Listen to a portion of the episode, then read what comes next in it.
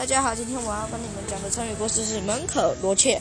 在西元时期，有一位叫吉汉吉汉大官，当他得势时，到他家里拜访，送礼的人从来没有间断过，门口热闹得像过节一样。然后，按吉。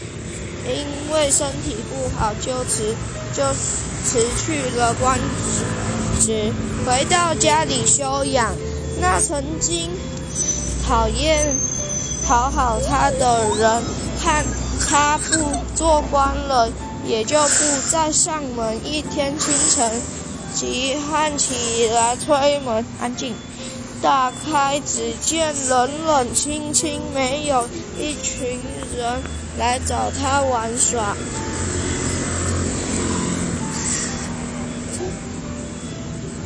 然后呢？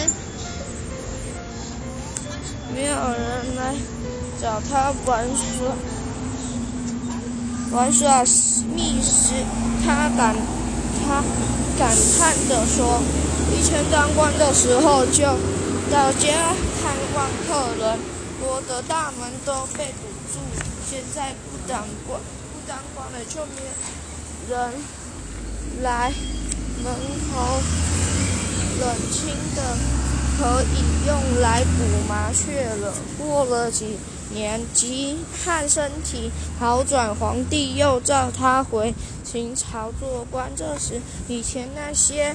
宾客又来，纷纷登门拜访吉案。经过一场奔前富贵交替，看清楚事态的凉凉，从此闭门谢。